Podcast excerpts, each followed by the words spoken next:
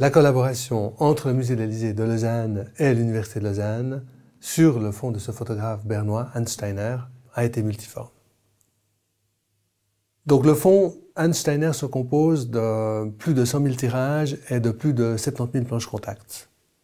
C'est un fonds qui a été acquis par le musée en 1989, qui a été tout de suite montré par le musée. On a fait une première exposition sur la MOB. Euh, ça correspondait aux commémorations de la fin de la Seconde Guerre mondiale. Ensuite, on a laissé, l'a laissé reposer quelques années, ce fonds d'Einsteiner. Et puis, euh, il y a cinq ans, on a décidé de le mettre en valeur. Et puis, on a été approché par, euh, par l'université qui était intéressée à réaliser ce projet avec nous et qui a mis des forces dans le projet, en fait. Euh, deux sections se sont engagées, la section d'histoire de l'art, la section d'histoire. Ils ont travaillé tout un, tout un semestre avec leurs étudiants, dans le cadre de séminaires, sur des thèmes qui avaient été traités par Steiner. Et puis par ailleurs, euh, le service de, communication de l'université, l'UNICOM, avec l'aide d'un civiliste, Antoine Descoeudres, a numérisé euh, les 70 000 euh, images qui étaient sur les planches contact.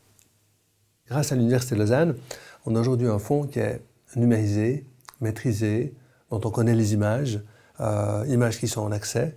donc c'est très important. C'était très important pour notre travail et ça sera très important pour le travail des chercheurs à l'avenir.